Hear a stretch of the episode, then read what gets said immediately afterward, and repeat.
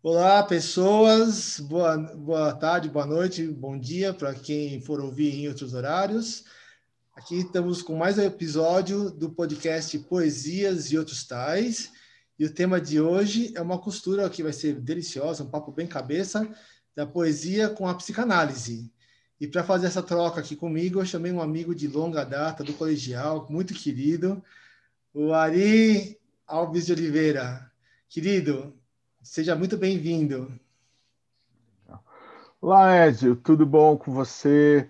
Prazerzão estar tá aqui, já topei de cara assim que você me convidou, né?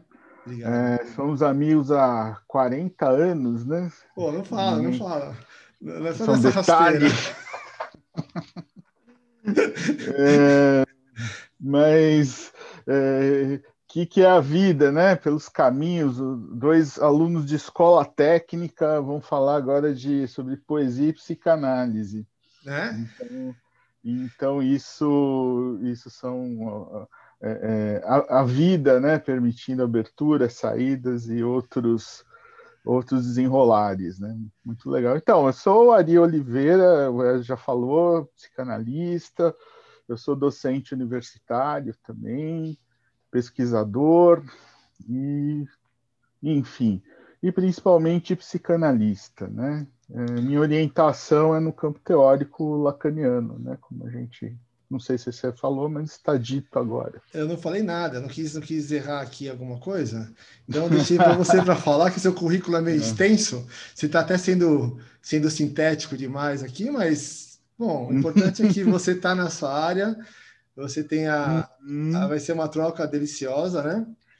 E bora lá, né? Bora falar. Hum. Eu, vou, eu vou trazer um texto logo de cara, para a gente começar a babadeira aqui, o mergulho para o inconsciente da Clarice Spector, na voz da Araci Balamanian. É um texto bastante interessante, bem inquietante. Você vai ver, depois a gente vai conversar.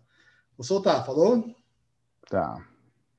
Quando não sei onde guardei um papel importante e a procura se revela inútil, pergunto-me: se eu fosse eu e tivesse um papel importante para guardar, que lugar escolheria? às vezes dá certo.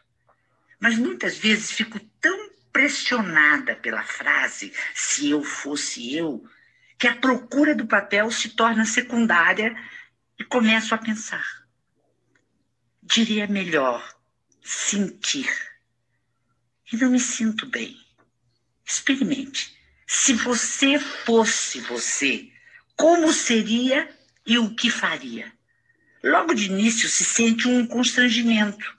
A mentira em que nos acomodamos acabou de ser levemente locomovida do lugar onde se acomodara.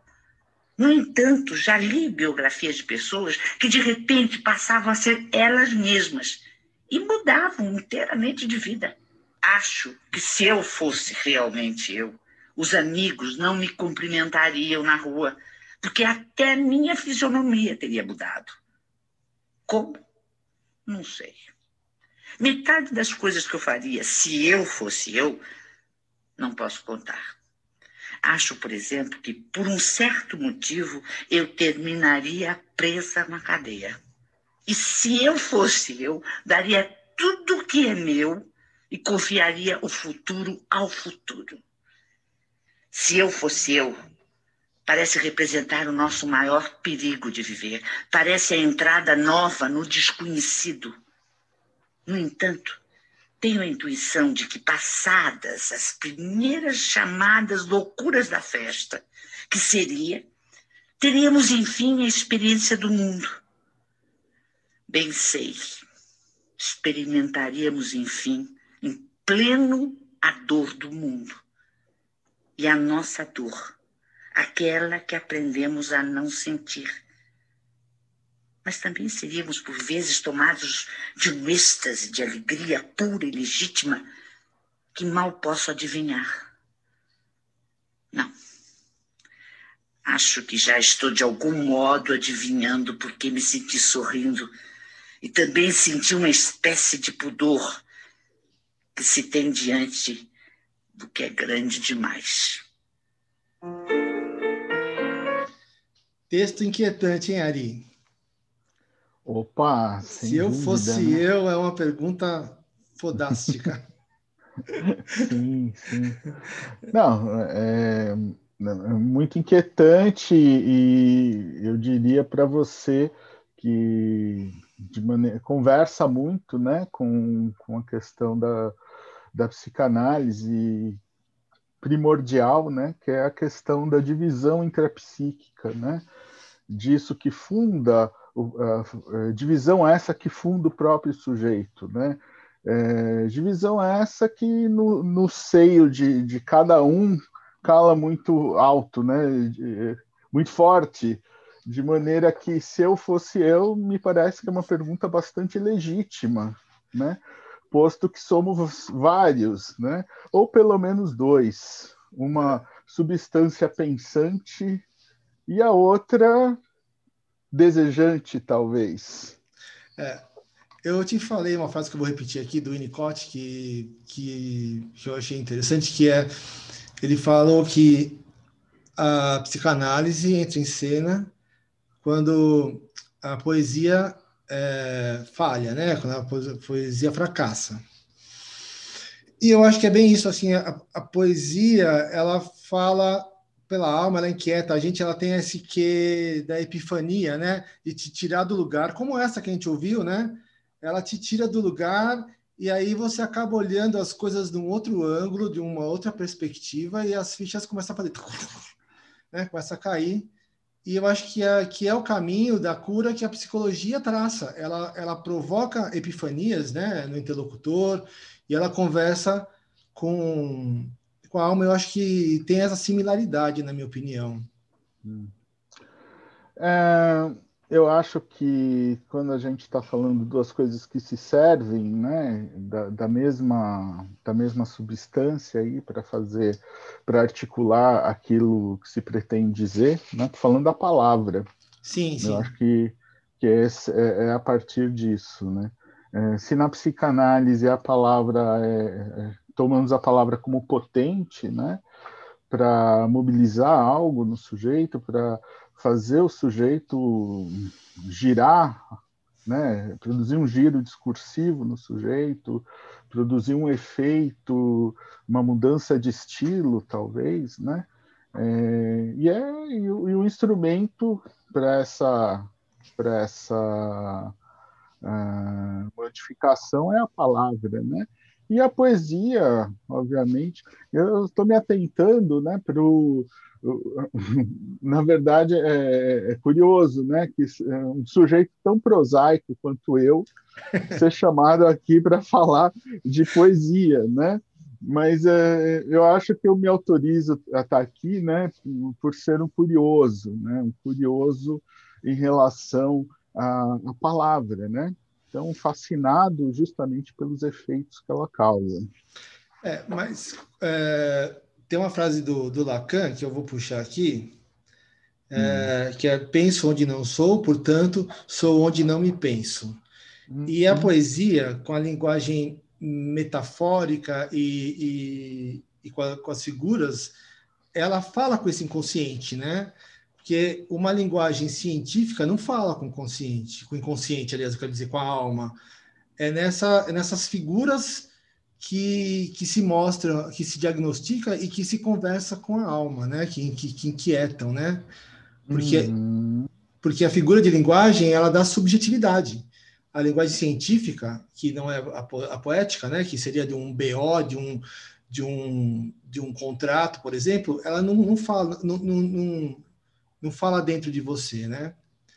E a, essa, eu acho que é esse, essa linguagem, não é qualquer linguagem que fala, né? É, e, e, também não é qualquer linguagem que a psicanálise usa, né? Ela tem esses, esses, esses arquétipos, essa simbologia toda que ela pinça, né? E cruza tudo, não é isso que funciona?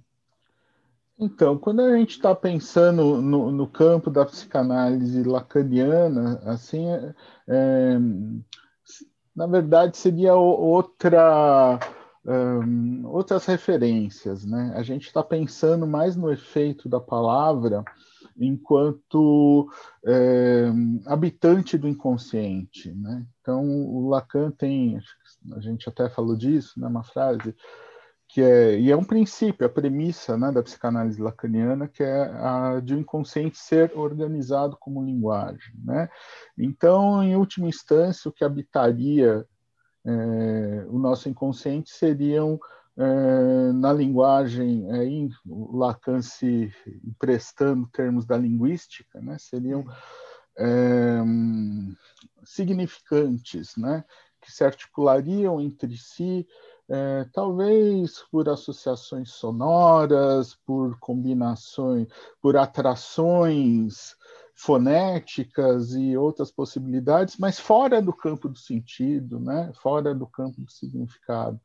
Então, é, é, um pouquinho isso, né, do, do inconsciente ali, é, também enquanto não sabido, né, porque ganhar um sentido significa, de alguma maneira, tornar consciente alguma coisa, né. Uhum. Então, então, é, eu acho que é nesse nesse encontro, né? Por isso que é sou onde não penso também, né? Na, na exata medida em que o sentido está em outro canto, está em outro lugar, né? É, quando a gente pensa numa cadeia de significantes, né? Numa sequência de palavras, é, a gente vai pensar em que uma explica a outra, né? Uma dá sentido para a outra no seu próprio desenrolar, na sua própria sucessão, né?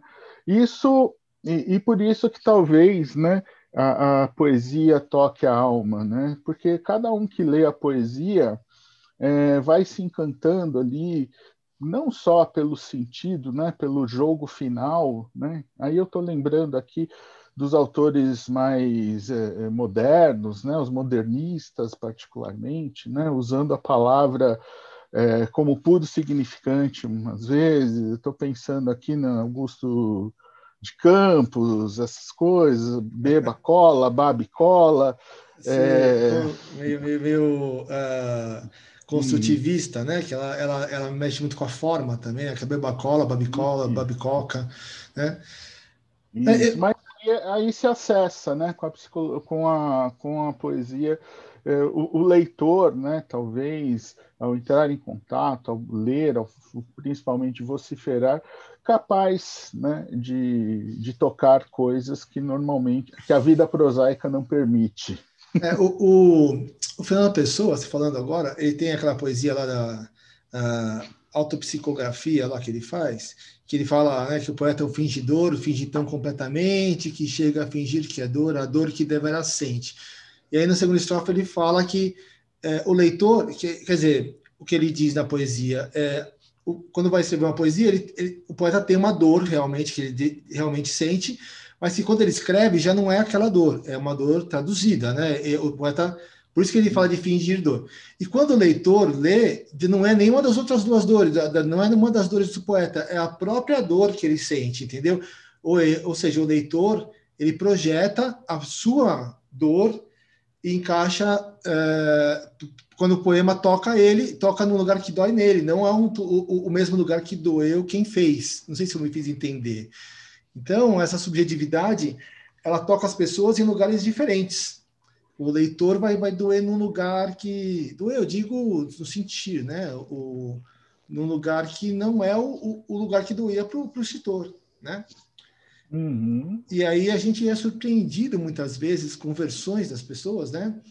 Que leem suas, algum poema seu, alguma coisa assim, e, e imaginam uma coisa totalmente diferente, sente uma coisa totalmente diferente. Às vezes é, é um poema que você achou que era triste, deprimente, e a pessoa acha que era alegre e tal. Que, que então, é uma coisa que é, é, muito louca isso, né? Essa, essa, isso na arte toda, né? Essa subjetividade da troca, né? Sim, é, na verdade, é, você sabe o que diz, né? mas você não sabe o que o outro entende. Então, nesse sentido, é, a, a, produção, né, qualquer produção humana, mas principalmente a produção artística, aí, ela é veículo né, pro, é, é substrato, talvez, para o sujeito projetar né, suas fantasias, projetar seus anseios, projetar suas necessidades, né? Com certeza. Eu vou pôr uma outra poesia agora, já que você, você sabe que você é um prosaico, tal, você falou que você não é muito chegado em poesia, mas você conhece a história da Bela Adormecida, né? E, hum. o, e tem um poema que chama Eros e a Psique, do Fernando Pessoa, uhum. que vai ser declamado aqui pela Betânia, que é em cima da história da, da Bela Adormecida, mas ele é bem interessante também. Vou pôr aqui para nós. Tá bom? Manda ver, manda ver.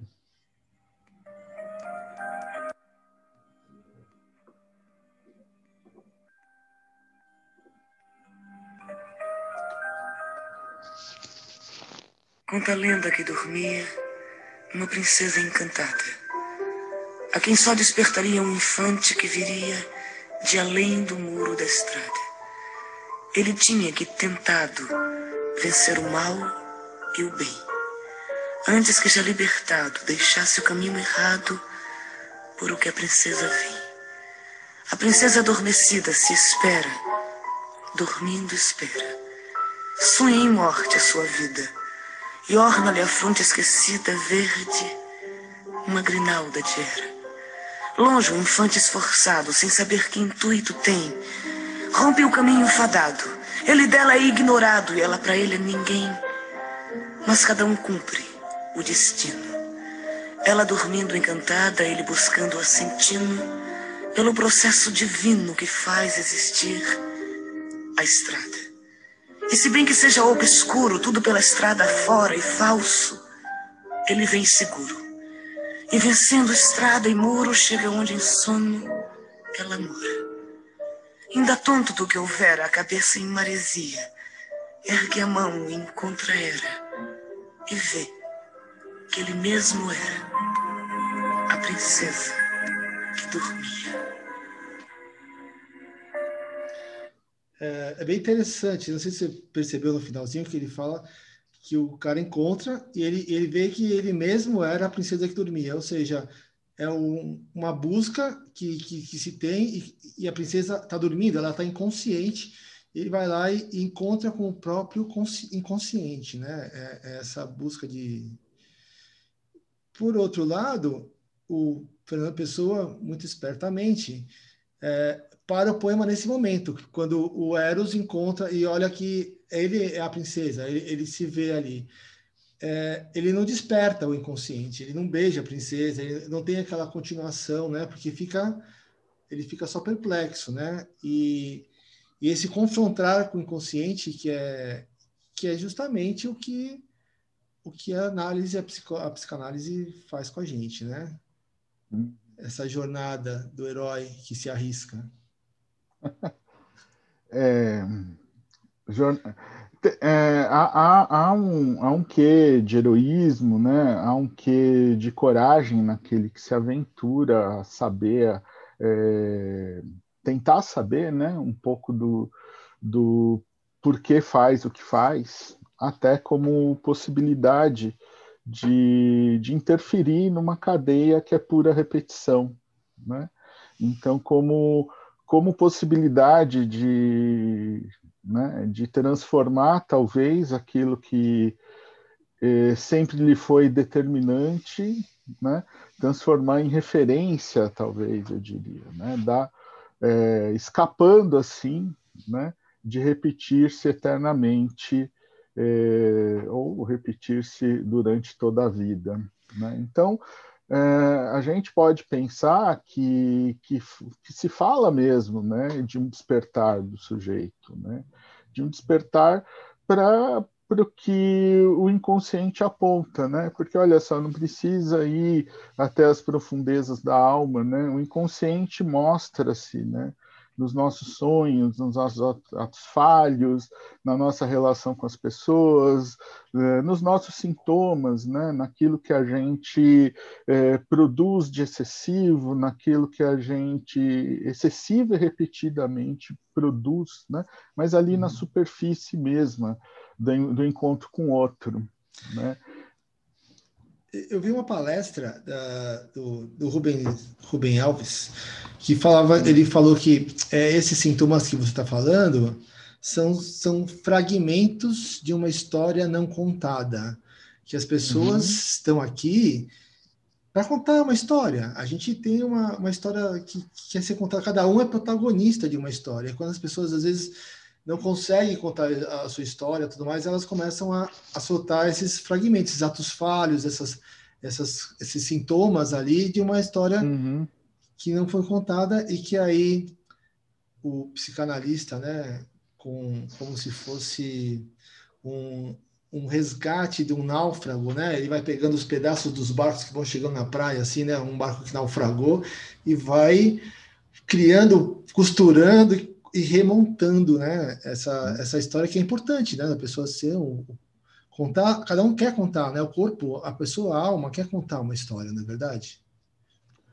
É, é, nós nos constituímos para o outro, né, a partir de, um, de uma entidade que é linguística, né, que é o nome, né?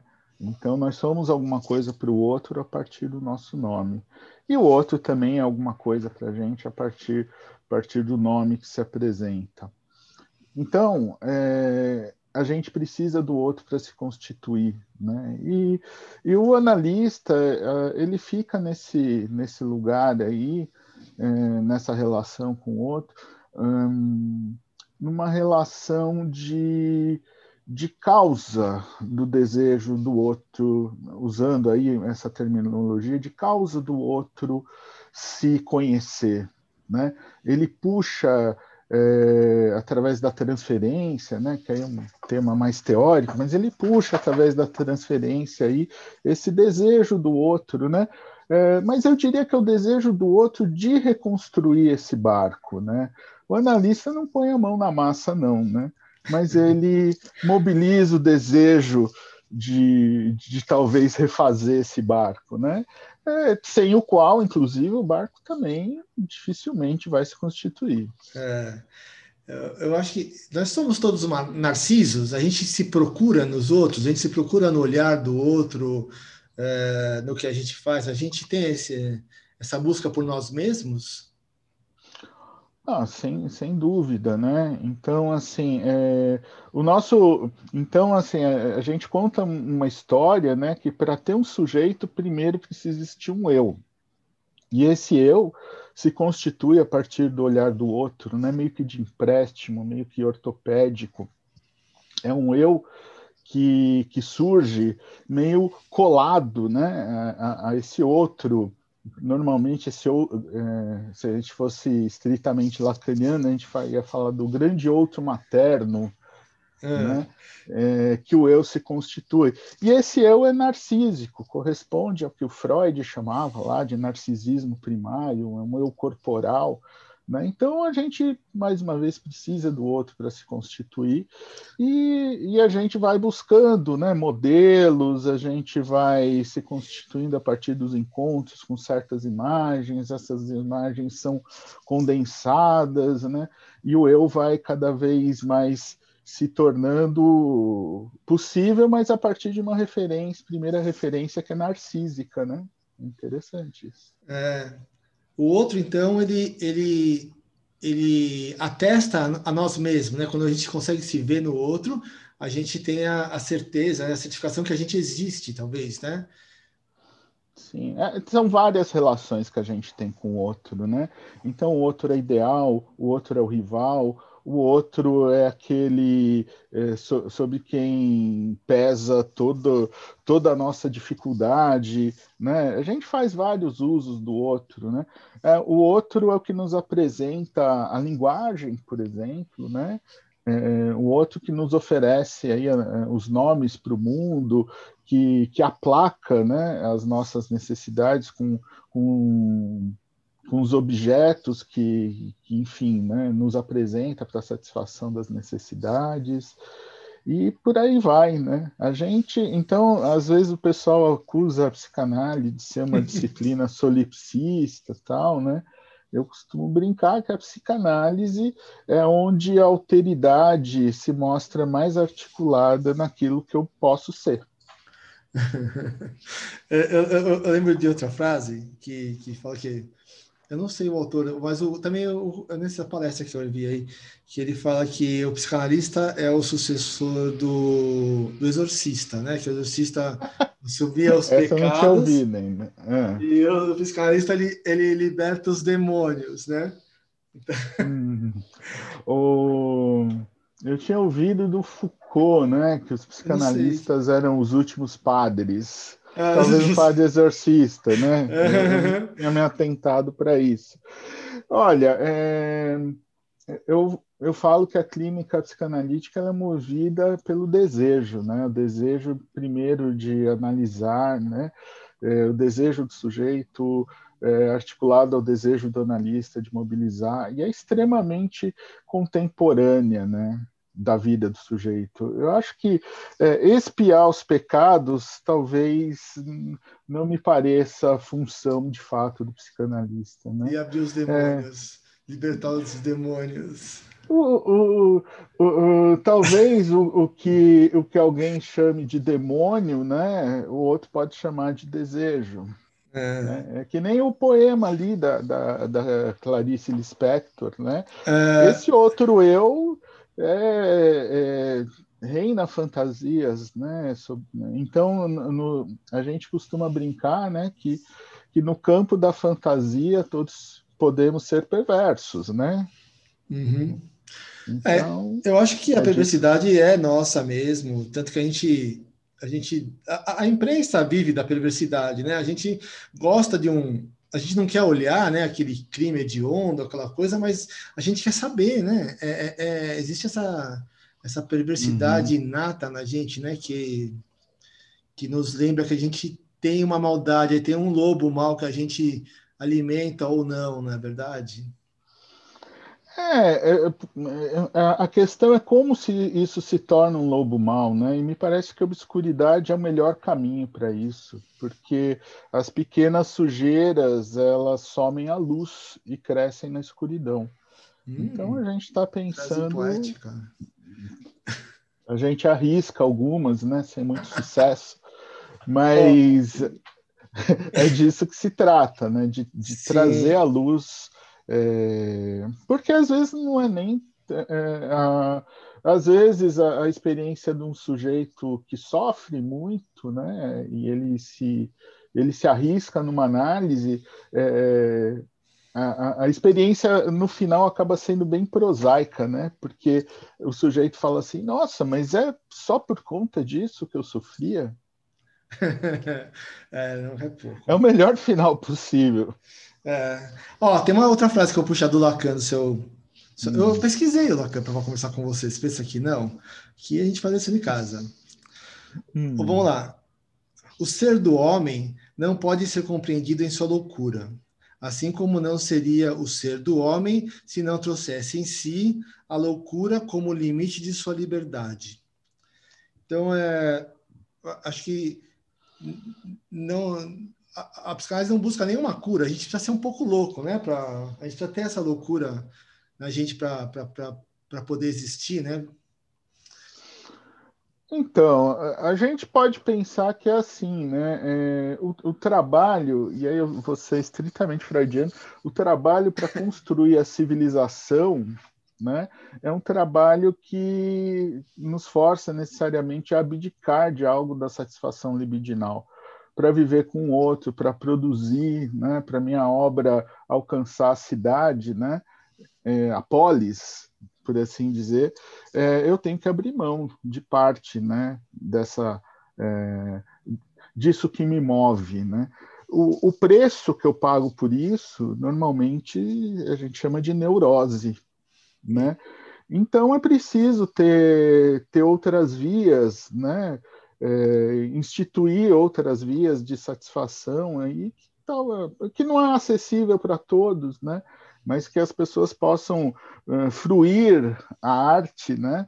Como uma maneira de encontrar alguma satisfação, aqueles mais felizes, né, como você, que podem produzir arte, inclusive, né, e se satisfazer bastante com isso sem, eh, sem necessariamente incorrer em assassinatos e, e, enfim, outras coisas que não são tão, tão interessantes para se constituir a vida, a vida na cidade.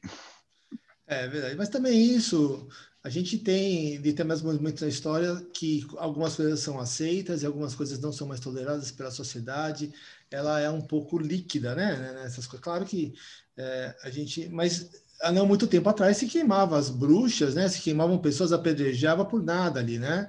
É, uhum. hoje a gente já não tolera isso, mas ainda continua acontecendo, né? É, uhum. É, assim como tantas coisas que eram do passado em outras civilizações mais antigas eram eram aceitas e hoje é, é, isso vai mudando o olhar, né? É uma coisa um pouco dinâmica o que é vício e o que é virtude, não é verdade? É, mas assim, é... existe aí uma experiência universal, né? Tanto que é, a gente pode dizer que é universal, porque quando há quando há, é, existem algumas exceções que confirmam a regra, né? Mas a, a universalidade ela, ela ela precisa disso também, mas é a ideia de que existem coisas que são interditadas, né? São coisas que são tabu, coisas que estão fora da lei, coisas que estão dentro, né? Então, é, é, o recorte histórico, né? Eu acho que modifica algumas coisas, mas é, é a cultura, enquanto um grande, aí eu estou sendo é, bem é, é, como é que é, Levi-Straussiano, se é que pode existir, mas a, a, cultura como esse grande combinado, né, onde você você estabelece, né, o que é o que é possível, né, as é. regras de acasalamento, as, as regras, enfim, de, de encontro, né, como como como essa sociedade pode vir a ser construída, elas estão para todas, né, e, e não e, é, é então, essa é a estrutura que se repete nos encontros humanos. Né? É, deixa eu puxar então para a qualidade, você que é um pesquisador. A gente está vivendo num momento de combate ao machismo, as fobias todas, a homofobia, a gordofobia, é, emocionofobia, né? É, hum. E também uma superexposição midiática, né? Então você hum. tem o outro sendo milhões de cliques, né? Milhões de, de, de curtidas, né? Com filtros uhum. e tudo mais, vem vendo uma vida, né? É, todo mundo é feliz na internet, né? Todo mundo é... E uhum. esse combate do como que, que Lacan, como é que é o olhar lacaniano sobre esse momento, uh, como é lidar com todos esses outros que a gente vê na mídia, como isso mexe, como é que está essa geração? Então, é, é, não, não posso, óbvio, né? Não posso falar em nome da, do Lacan, muito menos Sim. da psicanálise, mas posso tentar, no máximo, e olhe lá, né? Um pouquinho da minha opinião. Acho que é, vivemos aí um império das imagens, né? Então é, nunca se produziu e nunca se consumiu tanta imagem, né? É, na história da humanidade, e, e, acho que a gente vive as consequências disso, né? no manejo, é, na fascinação que certas imagens produzem. Né? Então, existem certos ideais, né? então, um ideal estético, então a pessoa tem que ser magra, tem que ser bela, tem que ter um cabelo determinado. Outro dia eu vi um meme, né? uma coisa até engraçada, como é que é? Tem um corpo de praia, né? É, era a proposta do meme. Aí a, a, a, autora ela subverte, né? E fala assim: tem um corpo, vá à praia. Eu achei muito engraçado isso. É. Mas é, é, é difícil para a gente, para a maioria das pessoas, fazer barra né, para a incidência desses ideais, né? e isso se torna aí uma preocupação, fonte de sofrimento. Contra, então, olha só, muitas vezes isso, isso tem um viés né, muito interessante na cultura do bem-estar. Né? Então, enquanto você tem que ter o bem-estar, o bem-estar como, sabe, como quase que a cessação de todas as, uh, uh, as mazelas que podem incidir sobre o ser humano, sobre o próprio desejo. Né? Então, olha, o bem-estar, isso é saudável, isso é bonito, isso é virtuoso. E, e, é lógico que essa polarização deixa restos, né? deixa pessoas que excluem né? contingentes enormes de pessoas que é, ainda que tocados né, por esse compartilhando desse ideal, né, tem esse ideal aí é, impossível, né? Então, o, isso tem se associa aí uma certa crueldade. É, Já Oi, diga. Pode falar. É, falei que tem todo um mercado, né? O, o que é antinatural, ele vende cirurgia plástica, vende um monte de coisa, né? Você tem um mercado todo da, da perversidade disso, né? Sim, não, assim, é, então é, existem, é, existe um grande mercado que oferece produtos para se lidar com mal-estar, né? Só que esse mal-estar, ele ele está posto estruturalmente para todo e qualquer sujeito, né? É, então se trata, na verdade, de endereçar o seu desejo de maneira mais menos menos ambivalente, talvez, né? E conviver com o possível desse desse mal. Não existe produto que, que exclua uh, os anseios inconscientes de um sujeito. É. Escuta, já que você tocou nesse assunto é, de anseios inconscientes, a gente está numa pandemia onde as pessoas foram obrigadas a, a se, se, aguentarem, né? Ou sozinhas, ou as famílias, né? E isso tem exacerbado as neuroses, né? Você acha que a próxima pandemia é a pandemia mental? É, é, é, e aí, você acha tá, como é que está acontecendo?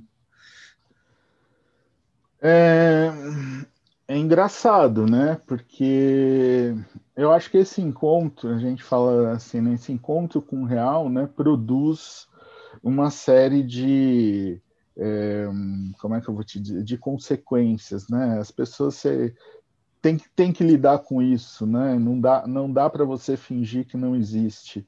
É, até dá, né? No campo da fantasia, você pode negar, né? Você pode negar vacina, você pode é. negar que haja uma pandemia, você pode chamar ela de gripezinha. Então, existem mecanismos mentais que são possíveis, né? Agora, isso não altera a realidade, né? Eu acho que essa, essa é a questão. E, e, de fato, nós somos convocados aí a, a nos rea, né, bate de cara com essa parede aí, a gente tem que se reorganizar, né? As formas de trabalho. Agora é lógico que tem gente se aproveitando, né? Olha, vamos passar boiada, né? Passa boi, passa boiada.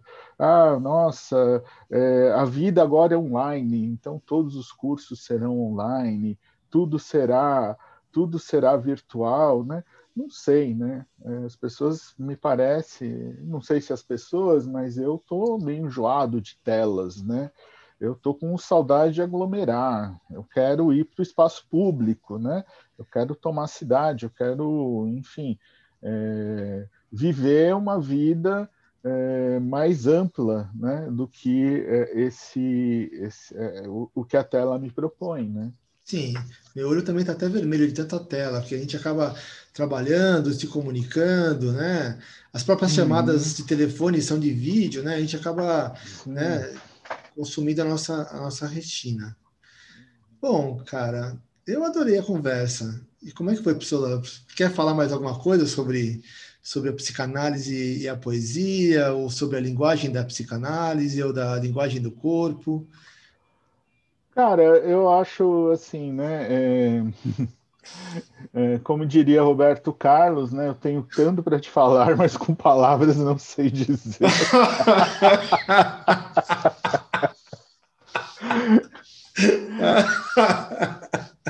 ai, ai. Eu acho que a gente, a gente nunca esgota, né? Mas eu estava pensando, né, que eu falei assim, nossa, é tão, tão bonito, tão bacana ver o teu envolvimento com a poesia, é, e, e, eu me definindo como prosaico, né? Meu encontro com a poesia, ela se dá muito no, quando, a, quando a poesia encontra a música, que é a canção, né?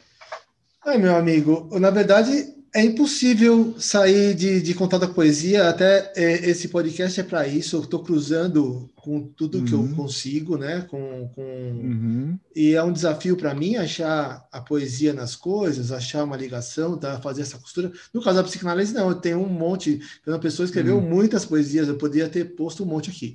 A, a própria Clarice, ela é extremamente louca, né? Ela, ela fala até que o texto dela não é para ser entendido, é para ser sentido, que tem que uhum. ler os, os silêncios, né? Que estão que estão permeados ali nas palavras, que ela não diz, né? A, a Clarice Spector, e é isso mesmo, ela não lê Clarice é você você não, não lê, você vivencia, é uma experiência, é uma, uma vivência, né? Ela te mergulha, tem que estar, tá, tem que estar tá preparado para o negócio. Larissa ela é inquietante. E pensando também tudo.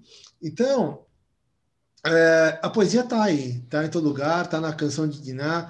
Ah, para você ter uma ideia, você falando, temos aí poetas que fazem canções muito legais. Quando um Vinícius de Moraes pega uma casa muito engraçada, que não tem teto, não tem chão, não tem parede, não tem nada, entrega para uma criança.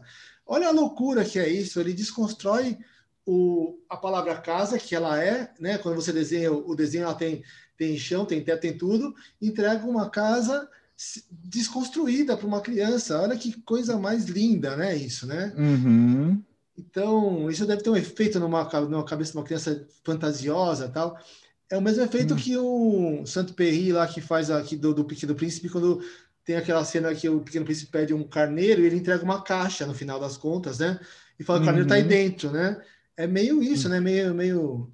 Então, é, é, uhum. a poesia traz essa possibilidade de quebrar limites, né? De romper barreiras, de você, ah, né? Expandir a, a, a, as possibilidades e te colocar e de inspirar lugar. também, né? Eu me lembro, tem uma das minhas um autor que eu acho é, você sabe que eu tento, né, fazer alguma coisa com música, né, já há muito ah, tempo. Maria, eu sei que você é baterista, você toca pra caramba, não é que essa conversa. É, você tá todo modesto hoje aqui, hein? é, né, eu nem tão modesto quanto seria o necessário, vamos dizer assim. Mas é, eu, eu, uma música que eu sempre penso e, e que me mobiliza muito é do Lenine, né? Chama-se Do It. Então, não sei se você já conhece, conhece essa Não, eu é conheço uma do. Não é do Lenine, não, mas é, eu conheço uma do, do Cole Potter, que chama Do It, acho, né? Mas, enfim, é, do Lenine não sei. Mas, sim, chama Do It. E ele começa assim, tá? Como é que é? É, tá cansado, deita, se pediu, aguenta. É, eu lembrei da música. Lembrou, né? Então, é. assim, olha de onde ele extrai a beleza, né? Da tautologia, talvez, né?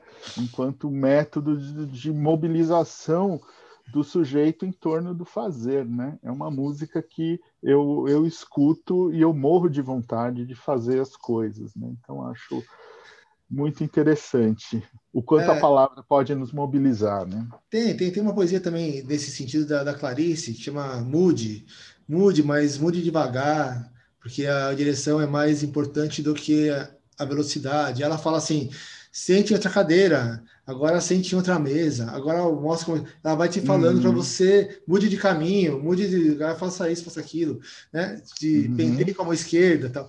Então ela, ela tem essa coisa de, de, e no final ela fala que o que é o que é importante é a mudança, porque a vida é movimento. Uhum. Né? Uhum. É, é, isso. A gente não pode não, não tá aqui para ficar na zona de conforto, né? A gente tem que sentar no espinheiro aqui, tem que se movimentar. Tá bom, então boa sentada para você. Não, é verdade. A gente não, não dá para ficar parado, né? Eu acho que sim, sim. até a, a gente não tem, às vezes, planos para a vida, mas a vida tem planos para a gente. Eu costumo dizer que né, a gente tem que deixar buracos na agenda, porque a vida vem e atropela. Ela te, te, uhum. te, te vira do, do, avesso, e aí você descobre uhum. que o avesso é o seu lado bom, né? É Exato. Isso. Quem diria que teríamos que passar mais de um ano reservados, escondidos dentro de casa, né? Que loucura que foi isso, né? Que loucura que, que é isso. Nunca imaginei. Pessoas da nossa cidade, Ed, agora eu vou revelar aqui, passaram por, por, por, por é, uma. Não chegou a ser uma pandemia, mas é um surto de. A gente chama surto de meningite. Eu Você tive. lembra disso? Eu sou, eu, sou, eu sou estatística, eu tive. Foi na década de 70, 70 e poucos, ó, 70, 70. Eu tinha uns Isso. 7 anos, 6 anos. Eu, tive, eu sou um dos números. Quando eu ver o número do surto, eu tive, mas ah. na época era, era militar, né? E não, não se falava, se escondia esse negócio. Tanto que ficaram, vou te contar aqui, o dia inteiro para me, me diagnosticar. Eu, minha mãe me levou em três hospitais ali, falavam que era gripe, uma dor de cabeça. Uma dor de cabeça que eu lembro até hoje, que eu vi, vi assim, manchas coloridas, né? Era uma coisa louca aquela hum. dor de cabeça. E foi num lugar, foi no outro, eu acho que no final do dia, desde manhã. É que mexeram no pescoço, viram que estava duro lá e me internaram. Eu fiquei 18 dias no hospital, tive uma recaída, né, tal. Aí fiquei, foi... Minha mãe emagreceu uns... Ela definhou do meu lado ali que né, a, a, a possibilidade hum. de, da morte, né, sempre existe, né? Hum. Sequelas e tal, mas deixou só poucas sequelas. Você pode ver que eu tô, sou quase, sou quase bom. É, isso, isso é você falando. Sou funcional, estou funcionando. Eu sou só um sequelado funcional. Mas... Como é que é? Bem-vindo ao clube. Então, né? Quem não for, que atire a primeira pedra, não é verdade? Isso. Ah, amigo, obrigado, obrigado por, por essa disponibilidade, por esse encontro, por essa troca, viu? Você foi fantástico. Ah, obrigado, você que foi aí, muito, muito bom, né, poder falar, é, que nem eu falei, né, sem a competência necessária para falar, talvez de ambos os tempos, mas, mas é, eu sou curioso a ponto de, de querer saber mais disso. Né? Então, foi bem legal. Obrigado aí pelo convite. Eu que agradeço muito. E então vou agradecer aqui aos nossos ouvintes e aguardem aí, continuem ouvindo o meu podcast Poesias e Outros Tais, que a gente vai fazer outros, outros cruzamentos aí. Eu vou chamar mais gente para mim colocar aqui na Berlinda. E muito obrigado, Ari. Um abraço, hein? Tá bom, Ezio. Abração. Falou. Tudo de bom. Até uma próxima. Até.